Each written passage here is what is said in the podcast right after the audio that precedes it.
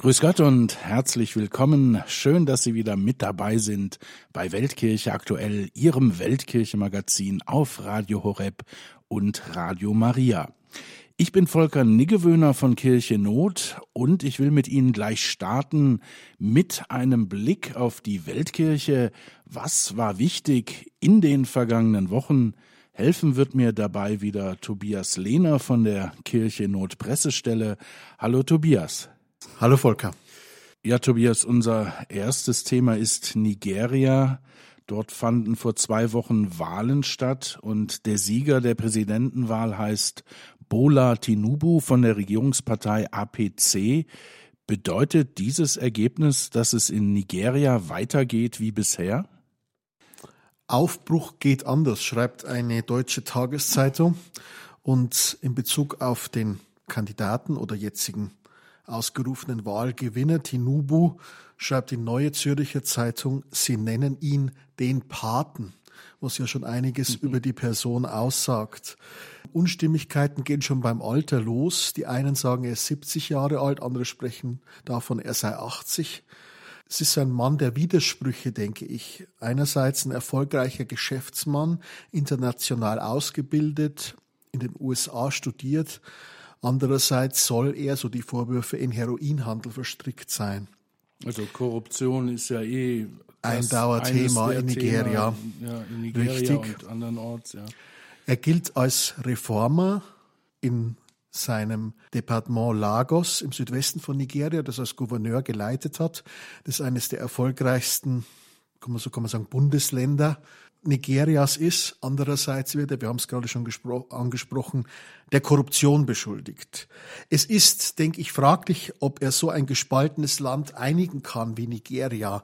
Wir haben vor kurzem mit einem Weihbischof gesprochen aus Maiduguri im Norden Nigerias. Diese Re Region gilt als Ursprungsregion von Boko Haram, einer der gefährlichsten Terroreinheiten der Welt. Und der sagt, Nigeria ist so geteilt wie nie, ethnisch, religiös, politisch.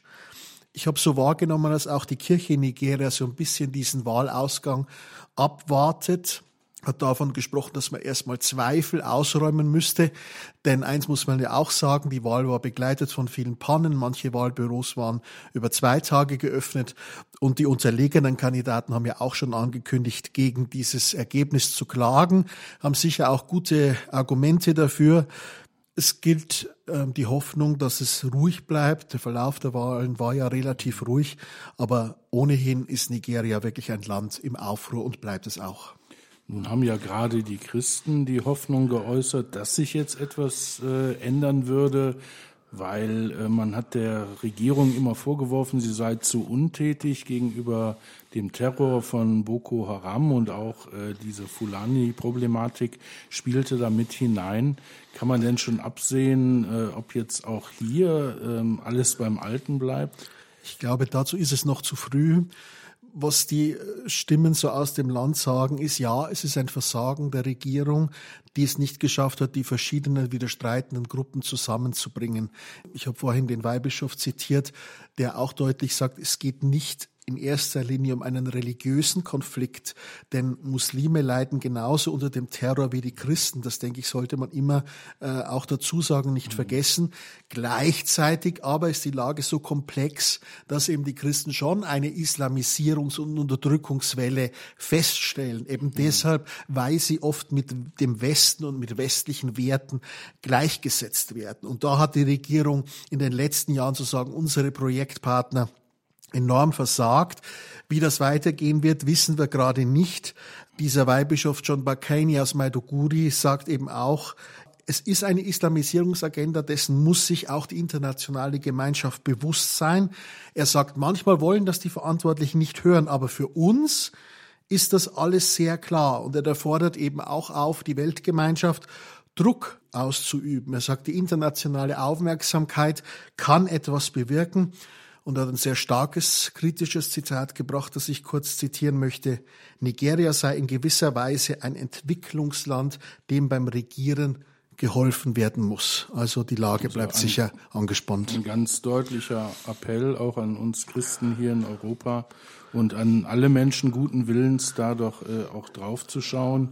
Und das gilt sicherlich äh, auch für den Nahen Osten. Das ist jetzt unser nächstes Thema, äh, Tobias. Das hat jetzt allerdings weniger äh, politische Gründe. Da gab es ja dieses schlimme Erdbeben in der Türkei und in Syrien. Und der österreichische Jesuit Gerald Baumgartner hat uns in einem Gespräch berichtet, dass das die Menschen wie ein Keulenschlag getroffen hat.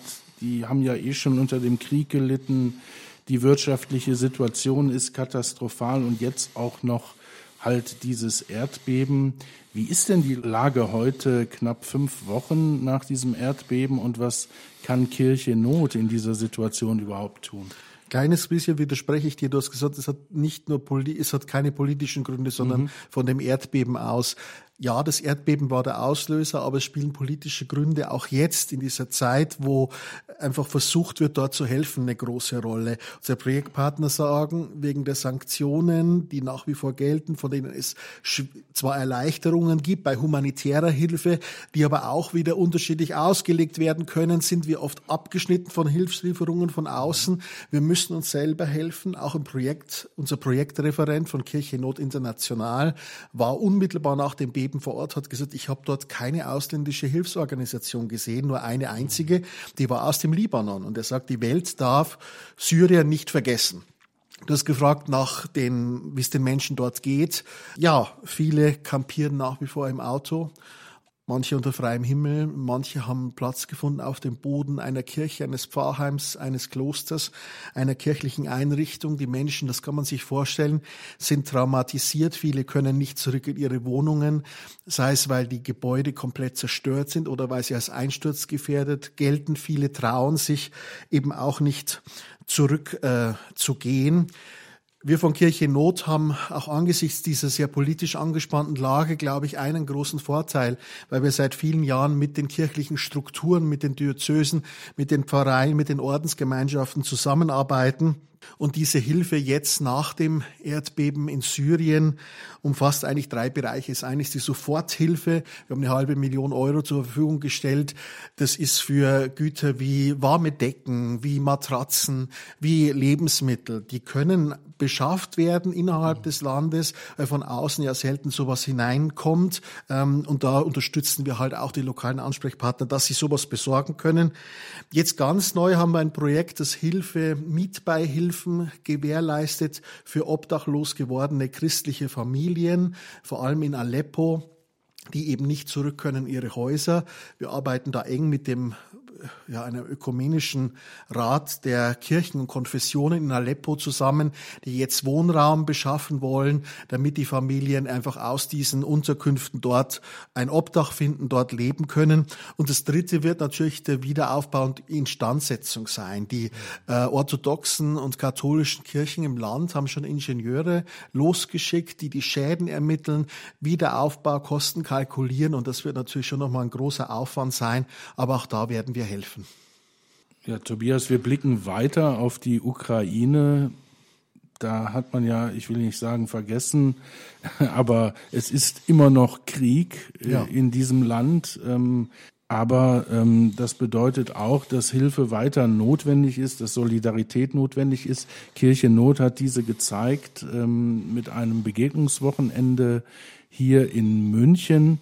Ähm, und da wurde über die Hilfe gesprochen, die geleistet wurde, aber auch über die Hilfe, die jetzt vielleicht gerade jetzt und in Zukunft nötig sein wird.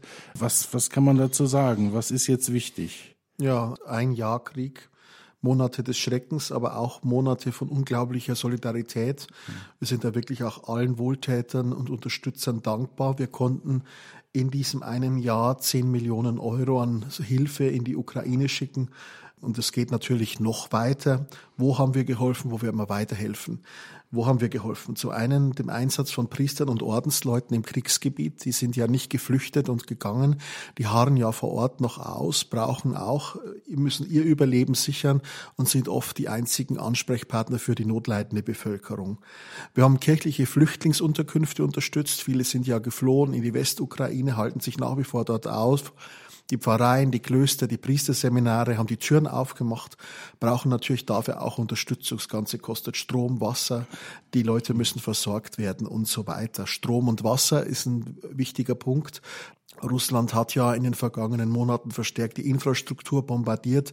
Deshalb leben Millionen Menschen ohne fließendes Wasser, ohne Strom, jetzt auch noch im zu Ende gehenden Winter und so weiter. Wir haben Stromgeneratoren unterstützt anzuschaffen. Wir haben Heizsysteme äh, geholfen zu installieren, sind Wärmezelte eingerichtet worden, damit die Menschen dorthin gehen können, um sich aufzuheizen. Wir haben aber auch Kinder und Jugendliche unterstützt, die ja oft traumatisiert sind von diesem Krieg, kirchliche Sommer- und Feriencamps spielen da eine wichtige Rolle, die wir auch schon in Friedenszeiten unterstützt haben. Wir unterstützen nach wie vor die Anschaffung von geländegängigen Fahrzeugen. Muss sich ja vorstellen, die Hilfe kommt ja meistens über Polen aus äh, Westeuropa an und muss dann im ganzen Land verteilt werden. Dazu braucht natürlich Fahrzeuge, die auf diesen ohnehin schlechten Straßen, die jetzt ja auch noch bombardiert und zerstört sind, transportiert werden können. Mhm.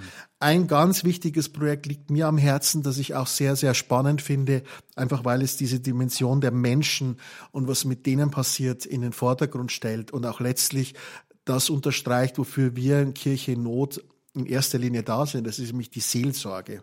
Es gibt da ein Projekt der griechisch-katholischen Kirche der Ukraine, die jetzt verstärkt in die Traumabehandlung von Menschen mhm. einsteigen, weil sie erleben, die haben so schlimme Erlebnisse gemacht, wir kommen da nicht weiter mit der, ich sage jetzt mal, üblichen Form der Seelsorge. Wir müssen da auch unterstützen, wir müssen die Leute weitervermitteln. Das ist in der Ukraine gar nicht so leicht, weil ähm, Therapeuten und psychische Kliniken in der Sowjetzeit als ja, Mittel der Oppression auch verwendet worden. Mhm. Die Leute wollen da nicht hingehen.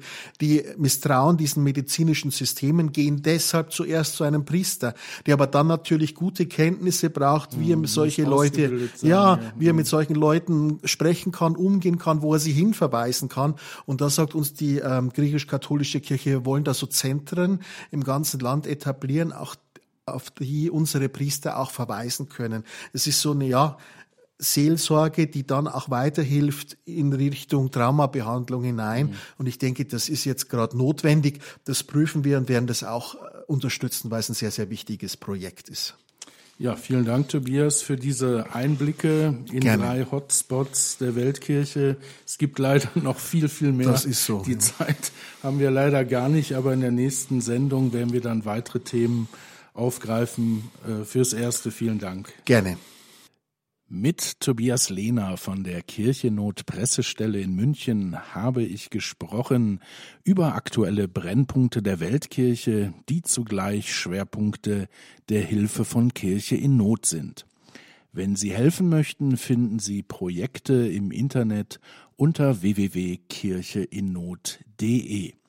Sie können sich gerne auch Informationsmaterial zuschicken lassen und telefonisch bestellen 089 für München 6424 888 und die Null. Nach der Musik sprechen wir über Pakistan, ebenfalls ein Land, in dem es um die Menschenrechte nicht gut bestellt ist und das im vergangenen Jahr von einer Flutkatastrophe heimgesucht wurde. Mehr dazu erfahren wir dann von Bischof Samson Schukadin aus Hyderabad. Weltkirche aktuell auf Radio Horeb und Radio Maria. Jetzt im zweiten Teil mit einem Interview über Pakistan. Pakistan wurde im vergangenen Jahr bekanntlich von einer beispiellosen Flut heimgesucht. Eine Fläche so groß wie Portugal wurde überschwemmt, Hunderttausende Menschen haben alles verloren. Christen sind in Pakistan nur eine kleine Minderheit, die im Alltag diskriminiert wird, und auch bei der Fluthilfe wurden sie vielfach übergangen. Wie die Kirche in Pakistan bei der Flut geholfen hat und wie wichtig die christliche Gemeinschaft insgesamt für das Land ist, darüber sprach André Stiefenhofer mit dem Bischof von Hyderabad, Samson Shukardin. Welcome, Your Excellency. Vielen Dank. Herr Bischof, bitte erzählen Sie uns, was passiert ist, als die Flut Pakistan heimgesucht hat. In diesem Jahr fing der Regen im Juli an und von Juli bis September war sehr starker Regen. Wir haben nicht mit einem so heftigen Regen gerechnet. Es gibt bei uns mal mehr Regen, mal weniger. Schon 2010 gab es große Katastrophen. Es gab verheerenden Regen. In den Jahren danach hat es nicht so viel geregnet. Aber dieses Jahr so stark, dass es fast meine ganze Diözese zerstört hat.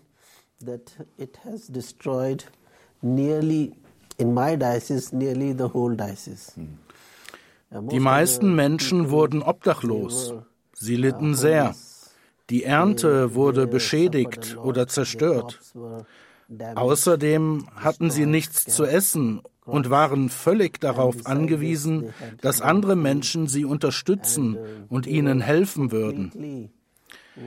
So war dieses Jahr eine Katastrophe für Pakistan und vor allem in den Provinzen Beluchistan und Sindh. Sie waren am stärksten betroffen. Aber im Norden fing es an. Dort waren die Gletscher geschmolzen und das hat auch viel im Norden Pakistans zerstört, wo all die großen Berge sind. Aber als die Flut weiter hinab ins Tal kam, war sie nur noch ein Fluss, der Indus. Fünf Flüsse münden in elf Flüsse, die dann Indus genannt werden.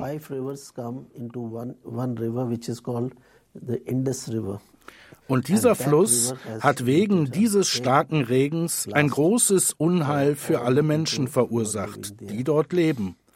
Es gab schwere Überschwemmungen, die viele Schäden verursacht haben. Was haben Sie getan, um Ihrem Volk zu helfen? Zuerst haben wir einen Aufruf an verschiedenen Stellen gestartet. Vor Ort sammelten wir etwas Geld, einige Hilfsmittel und wir verteilten sie unter den Menschen, die wirklich eine schwierige Zeit durchmachten. Dann haben wir auch die internationalen Gruppen angesprochen und die Hilfsantwort von Kirche in Not war die erste. International groups also and the response of church in need was the first one. Und ich habe sie nicht mal direkt angefordert. Eine unserer örtlichen christlichen Hilfsorganisationen fragte mich, Bischof, können wir Ihre Diözese in dieser schwierigen Zeit unterstützen? Ich sagte, warum nicht? Und dann haben sie mich gefragt, ob ich einen Empfehlungsbrief schreiben könnte. Und dieser Brief hat sich verbreitet. Und Kirche in Not hat diesen Brief auf einer Website gefunden. Ich habe sie nicht direkt gefragt, aber sie haben mich angerufen und mich kontaktiert. Das ist wirklich eine große Sache. Darüber habe ich mich sehr gefreut. Wie hat Kirche in Not geholfen? Kirche in Not hilft auf unterschiedliche Weise. Wir unterscheiden vier Phasen der Hilfe. Die erste Phase besteht darin, den Menschen Essensrationen zu geben, weil sie keine Arbeit haben. Sie haben kein Dach über dem Kopf. Sie lebten am Straßenrand und es gab keine Hilfe von der Regierung. Also fingen wir an, Menschen zu helfen, die im Dorf auf der Straße leben. Wir schickten Lebensmittelpakete und Moskitonetze. Darum grassiert das Dengue-Fieber. Viele Menschen starben, sogar die Tiere starben, auch wegen fehlender Moskitonetze wegen einer Mücke, wegen Dengue. Die zweite Phase, die wir bei unserem Treffen beschlossen haben, besteht darin, dass wir medizinische Lager aufbauen, weil viele Menschen krank sind. Also begannen wir, Zelte zur medizinischen Versorgung aufzustellen. Die vierte Phase bestand darin, denen Geld zu geben, deren Ernte zerstört ist und die nichts haben und die keine neue Aussaat pflanzen können, weil das Wasser noch auf dem Feld steht. Sie brauchen Essen und müssen ihre Häuser wieder aufbauen. Es liegt noch viel Arbeit vor uns. Wir müssen viel für die Renovierungen bereitstellen. Das sind die vier Phasen, die wir mit Kirche in Not vereinbart haben. So helfen sie uns. Wir haben auch schon erste Ergebnisse. Ich bin dorthin gegangen, um die Schecks und das Geld an die Betroffenen und diejenigen zu verteilen, deren Ernte vernichtet wurde. Die Kirche hat also sehr geholfen. Sie haben dort geholfen, wo normalerweise staatliche Hilfe kommen sollte. Wir haben gehört, dass viele Christen diskriminiert wurden. Können Sie das bestätigen? Ja, Uh, Denn tatsächlich gibt es diese Vorstellung, dass wir Christen Europäer sind oder die Christen sind Amerikaner, also brauchen wir keine Hilfe. Wir haben ja Europäer, die uns unterstützen. Dieses falsche Denken hat eine lange Tradition. Immer wenn unsere Leute Hilfe in Pakistan wollen und davon sprechen, dass sie Christen sind, dann bekommen sie zu hören, nein, nein, du gehst in die Kirche, frag in der Kirche um Hilfe. Das ist falsch. Uh, Auf diese Weise findet eine große Diskriminierung statt. Nicht nur diesmal, auch 2010 hatten wir die gleiche Diskriminierung. Wir geben ihnen alles, aber unsere Leute bekommen nichts von ihnen. Wir gehen mit gutem uh, Beispiel voran. Ich selbst habe Muslimen 300 Lebensmittelpakete und Moskitonetze gegeben. Die Regierung hat das bei uns über die Polizei angefordert und mich darum gebeten. Ich fragte, warum tut ihr nicht dasselbe für uns? Alle Menschen sind gleich, wir respektieren sie. Und sobald sie mich anfragten, schon am nächsten Tag, kontaktierte ich sie und sagte, wir können ihnen so viel geben, wie sie wollen. Also sagten sie, gib uns 200 Pakete. Also haben wir ihnen so viele große Pakete gegeben, mit denen sie mindestens einen Monat überleben können. Ein anderer Fall war mein Nachbar. Er wohnt neben dem Bischofshaus. Meine Nachbarn sind alle Muslime. Und mein Nachbar kam zu mir nach Hause und traf mich an. Ich sah ihn zum ersten Mal. Und er sagte, Bischof, wissen Sie, unser Volk geht durch schwierige Zeiten wegen der schweren Überschwemmungen. Er ist ein Grundbesitzer und Politiker aus Dadu. Da sagte ich, also. schauen Sie, wenn Sie denken, dass Ihre Leute in einer schwierigen Zeit sind, sind wir bereit zu helfen. Also haben wir ihm 100 Pakete gegeben. Das ist also eine gute Geste und zeigt, dass wir für alle da sind. Aber auf der anderen Seite klingt das alles so, als würden Christen nicht als vollwertige Bürger Pakistans angesehen, wenn sie weggeschickt werden, wenn sie um Hilfe bitten. Wie sehen Sie das? Sind Sie Ihrer Meinung nach Bürger zweiter Klasse in Pakistan? Diese Geschehnisse machen uns natürlich nachdenklich. Immer wenn etwas passiert, sagen sie, das ist nicht für euch. Uh, das betrifft besonders den Zakat. Der Zakat ist eine religiöse Pflichtabgabe für Erwachsene und vermögende Muslime. Es ist eine große Summe, die Muslime empfangen, die gespendet werden für Operationen, für andere Dinge, für die muslimischen Patienten und für die muslimische Gemeinschaft. Wenn die Christen das in Anspruch nehmen wollen, sagen sie, das ist nicht für dich bestimmt. Wir aber sagen, wir sind auch Pakistaner, wir sind keine Ausländer. Aber sie sagen, das ist nicht für dich. Aber wird dieses Zakat nur von der muslimischen Gemeinschaft erhoben oder vom Staat? Es ist eine Sammlung der muslimischen Gemeinde, aber die Christen sind nur sehr wenige. 97 Prozent sind Muslime, nur drei Prozent sind Nicht-Muslime, 1,5 Prozent Christen. Die Leute haben gesehen, dass wir bereit sind, Hilfe zu leisten, wenn sie es erbitten. Aber wir wünschen uns, dass sie uns auch helfen, wenn Gefahr droht oder wir in Schwierigkeiten sind. Aber tatsächlich Tatsache ist, wenn diese Art von Vorfällen passiert, Erdbeben, Überschwemmungen oder andere Katastrophen, dann geben sie unseren Leuten nichts. Sie sind also eine sehr kleine Gemeinschaft, aber ich habe gehört, dass Sie eine wachsende Gemeinschaft sind. Gibt es Bekehrungen zum Christentum in Pakistan? Nicht von Gesetzes wegen. Wir dürfen Muslime nicht konvertieren, aber bei den Hindus dürfen wir das, auch wenn wir sie nicht direkt ansprechen dürfen. Wenn Sie es wünschen, wenn Sie kommen möchten und wenn Sie beeindruckt sind, geht das. Sie sind also Stammesangehörige in meiner Diözese verschiedene Gemeinschaften und unsere Missionare. Sie arbeiten seit langer Zeit mit den Menschen und sie gehören nicht nur einer Generation an, sondern drei oder vier Generationen. Und die jetzigen Konvertiten sind die Kinder. Die Familien wachsen und die Kinder sind auch Christen. Die Zahl steigt also auf diese Weise, dass sie Kinder der Konvertiten sind. Sie wachsen auch die Familien wachsen. Aber werden sie als Christen anerkannt? Sie werden nicht als Christen anerkannt, denn wenn sie ihre hinduistischen Namen in christliche ändern wollen, werden sie gefragt, wer hat dich bekehrt? Was hast du mit Christen zu tun? So läuft das. Und die meisten Stammesangehörigen sind nicht gebildet. Sie wissen nicht, wie sie ihren Namen ändern sollen, wie das Konvertieren funktioniert. Das ist für die Kirche auch von Nachteil.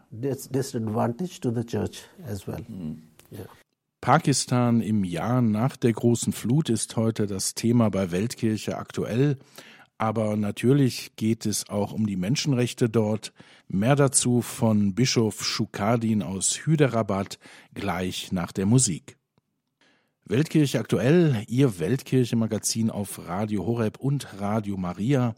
André Stiefenhofer spricht mit Bischof Samson Shukadin über die Menschenrechtslage in Pakistan. Sie haben auch die Anti-Blasphemie-Gesetze, die sehr schwer auf der christlichen Gemeinschaft lasten. Wie steht es denn um die Religionsfreiheit in Pakistan? Es scheint so gut wie keine zu geben.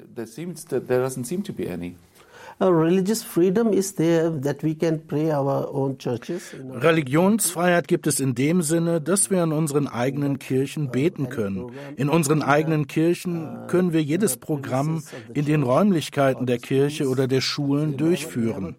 Da gab es nie ein Problem. Die Regierung hat diesbezüglich nie Probleme gemacht. Das einzige Problem mit der Regierung ist dieses Blasphemiegesetz, das in den 70er Jahren eingeführt wurde und uns viele Probleme bereitet hat.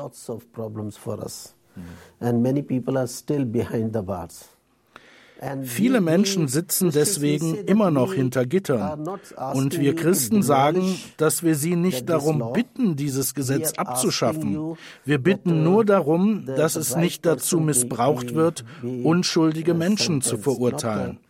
Denn meistens werden unschuldige Menschen beschuldigt. Ja. So many times, most of the times, innocent people were accused. Yeah. Die Regierung in Islamabad hat also bereits einige Anstrengungen unternommen, das zum Besseren zu ändern, das Gesetz nicht abzuschaffen, aber es zu ändern.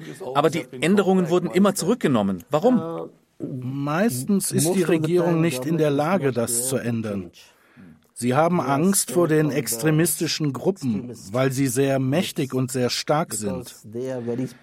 Aber die einzige Volkspartei ist eine gemäßigte Partei. Sie hat es ein oder zweimal versucht.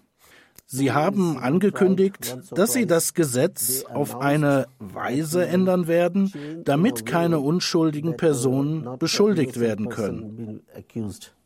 Aber als die Regierung das verkündet hat, gab es innerhalb weniger Tage heftigen Protest der Extremisten. Sie gehen auf die Straße, blockieren sie und schaffen alle möglichen Probleme. Und die Regierung muss alles zurücknehmen, zurückrudern. Die Regierung macht einen Schritt nach vorne und zwei Schritte zurück. Und das bedeutet, dass die Regierung in Pakistan keine starke Regierung ist. Und weil es in Pakistan keine starke Regierung gibt, bleibt sie auch nicht bei ihren eigenen Entscheidungen. Und auch die Christen werden von Extremisten bedroht. Wir haben gehört, dass es Regionen gibt, in denen die Familien ihre Töchter nicht rauslassen können, weil sie befürchten, dass sie entführt werden könnten. Ja, In der Tat fühlen sich die Christen in Pakistan unwohl, weil dieses Blasphemiegesetz jederzeit Probleme für sie schaffen kann, nicht nur für eine Familie. Wenn etwas in einer Region passiert, passiert es allen Christen. Sie leben alle an einem Ort. Sie leben aus Sicherheitsgründen an einem einzigen Ort, sodass zum Beispiel 300 oder 400 Familien zusammenleben. Aber wenn etwas an diesem Ort einer Familie Familie, der ganzen Gegend passiert, bekommen sie Angst, weil sie das Gefühl haben, dass noch mehr kommen und die ganze Gegend angreifen werden. Und dann wird das Problem eskalieren. Also werden die Leute die Häuser verlassen und gehen. Und oft ist es auch passiert, dass sie das ganze Dorf zerstört und niedergebrannt haben. That they have uh, destroyed and burned the whole village. In vielen Ländern ist es kirchliche Politik, dass die Christen mit den Muslimen, mit den anderen Gemeinschaften den interreligiösen Dialog leben wollen. Schon einfach nur dadurch, dass sie Nachbarn sind, sich kennen. Zum Beispiel nehmen die katholischen Schulen auch muslimische Kinder auf und so weiter. Ist das in Ihrer Diözese möglich? Ja, tatsächlich lernen in unseren Schulen hauptsächlich Muslime. In unseren Krankenhäusern behandeln wir Muslime und unter unserem Personal gibt es auch viele Muslime. Also erbringen wir Dienstleistungen für sie im Bildungs- und Gesundheitsbereich und auf vielen anderen Wegen. Wir sind sehr bekannt, obwohl wir eine sehr kleine Gemeinschaft sind. Aber wenn etwas passiert, bekommen wir alle Angst. Then we get all scared. Also, Und im Krankenhaus gab es jetzt auch zwei Krankenschwestern, die in der Diözese Faisalabad fälschlich hinter Gitter gesteckt wurden. Und das schafft ein großes Problem für uns, denn sie sind unschuldig. Sie haben nichts getan, aber sie sind immer noch hinter Gittern. Die Gerichte sind nicht frei, weil die Richter nicht frei sind. Sie haben Angst, die Richter, und sie verschleppen diesen Fall immer länger. Und oft ist kein Anwalt bereit, die Fälle zu übernehmen, weil es hochgefährlich für sie ist.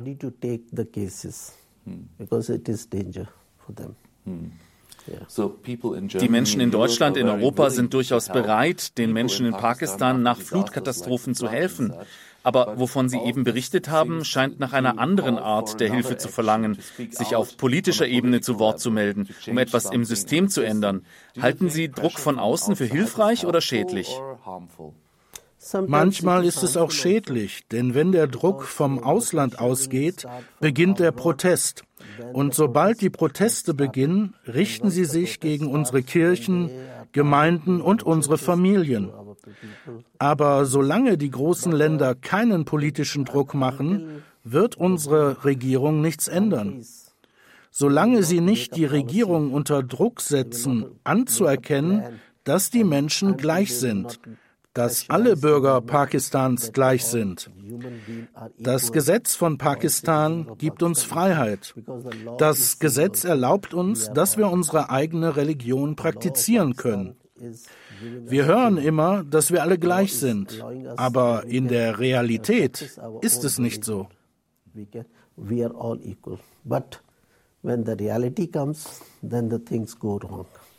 Welche Rolle spielt trotz allem die christliche Gemeinschaft in Pakistan? Was ist ihr Beitrag zur Gesellschaft? Our contribution is from the Unseren Beitrag leisten wir seit dem ersten Tag der Staatsgründung Pakistans im Jahr 1947. Da ist die Bildung, die wir durch unsere Schulen vorantreiben. Viele große Leute haben dort studiert. Premierminister und auch viele, die heute im Parlament sitzen. Und wohin sie auch gehen, sie werden feststellen, dass die Leute, die im Moment in der Regierung sind, auch an unseren Schulen studiert haben. Ebenso das ganze medizinische Personal. Auch in der Armee leisten wir einen großen Beitrag. Viele unserer Leute, die ihr Leben gegeben haben, sind Märtyrer und wir lieben unser Land von Herzen. Unser christliches Volk, wir lieben unser eigenes Land. Das einzige Problem entsteht, wenn sie uns nicht die gleichen Rechte einräumen. Dann haben wir das Gefühl, dass wir uns hier nicht wohlfühlen. Also finden wir andere Wege. So we find some other ways. Deshalb sollten wir in Europa nach Möglichkeiten Ausschau halten, ihnen diese Gleichberechtigung zu gewähren. Aber wie können wir das tun, wenn wir nicht direkt mit den Politikern in Pakistan sprechen können? Können wir über die Kirchenkanäle gehen? Die Kirche hat in Pakistan keine so starke Macht. Und ich schätze, das liegt daran, dass wir so wenige sind. Deshalb sind wir kein Faktor für die Regierung. Das Problem für die Regierung entsteht, wenn die Europäische Union keine Zuschüsse gewährt, wenn sie nicht zulässt, dass unsere Produkte nach Europa oder an andere Orte gebracht werden. Das schafft Probleme für sie. Dann fangen sie an zu denken, oh, wir müssten etwas tun. That is creating problem for them.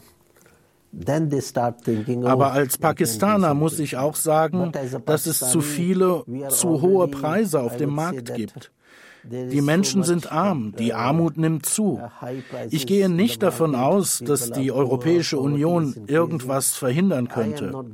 Darum sage ich, bitte geben Sie Pakistan mehr Dinge, damit die armen und unschuldigen Menschen gerettet werden können. Vielen Dank, Exzellenz, für dieses Interview. Sehr gerne. Dankeschön. Beten wir für die Christen in Pakistan und bleiben wir wachsam, damit das Menschenrecht der Religionsfreiheit auch dort gelten kann. Gottes Segen und bis zum nächsten Mal. Das war Weltkirche aktuell. André Stiefenhofer sprach mit Bischof Samson Shukadin aus Hyderabad in Pakistan. Davor hat uns Tobias Lehner aus der Pressestelle von Kirche Not über einige wichtige Themen in der Weltkirche informiert und diese Informationsreihe möchten wir Ihnen auch in Zukunft anbieten. Tobias holt die Informationen von den Kirchenot-Projektpartnern in aller Welt ab und wird sie uns hier circa alle vier Wochen präsentieren. Nachrichten aus erster Hand also, auch aus Ländern, die manchmal ein wenig vergessen werden. Weltkirche aktuell, so heißt übrigens auch ein neues Social-Media-Format von Kirche in Not, ebenfalls immer am Sonntag ab 17 Uhr fasst André Stiefenhofer in etwa zwei Minuten die Nachrichten aus der Weltkirche zusammen in einem kurzen Beitrag. Schauen Sie doch mal vorbei auf unserem Facebook- oder YouTube-Kanal. Damit wünsche ich Ihnen allen einen gesegneten Sonntag und eine gute Woche. Aus dem Studio von Kirche Not verabschiedet sich Ihr Volker Niggewöhner.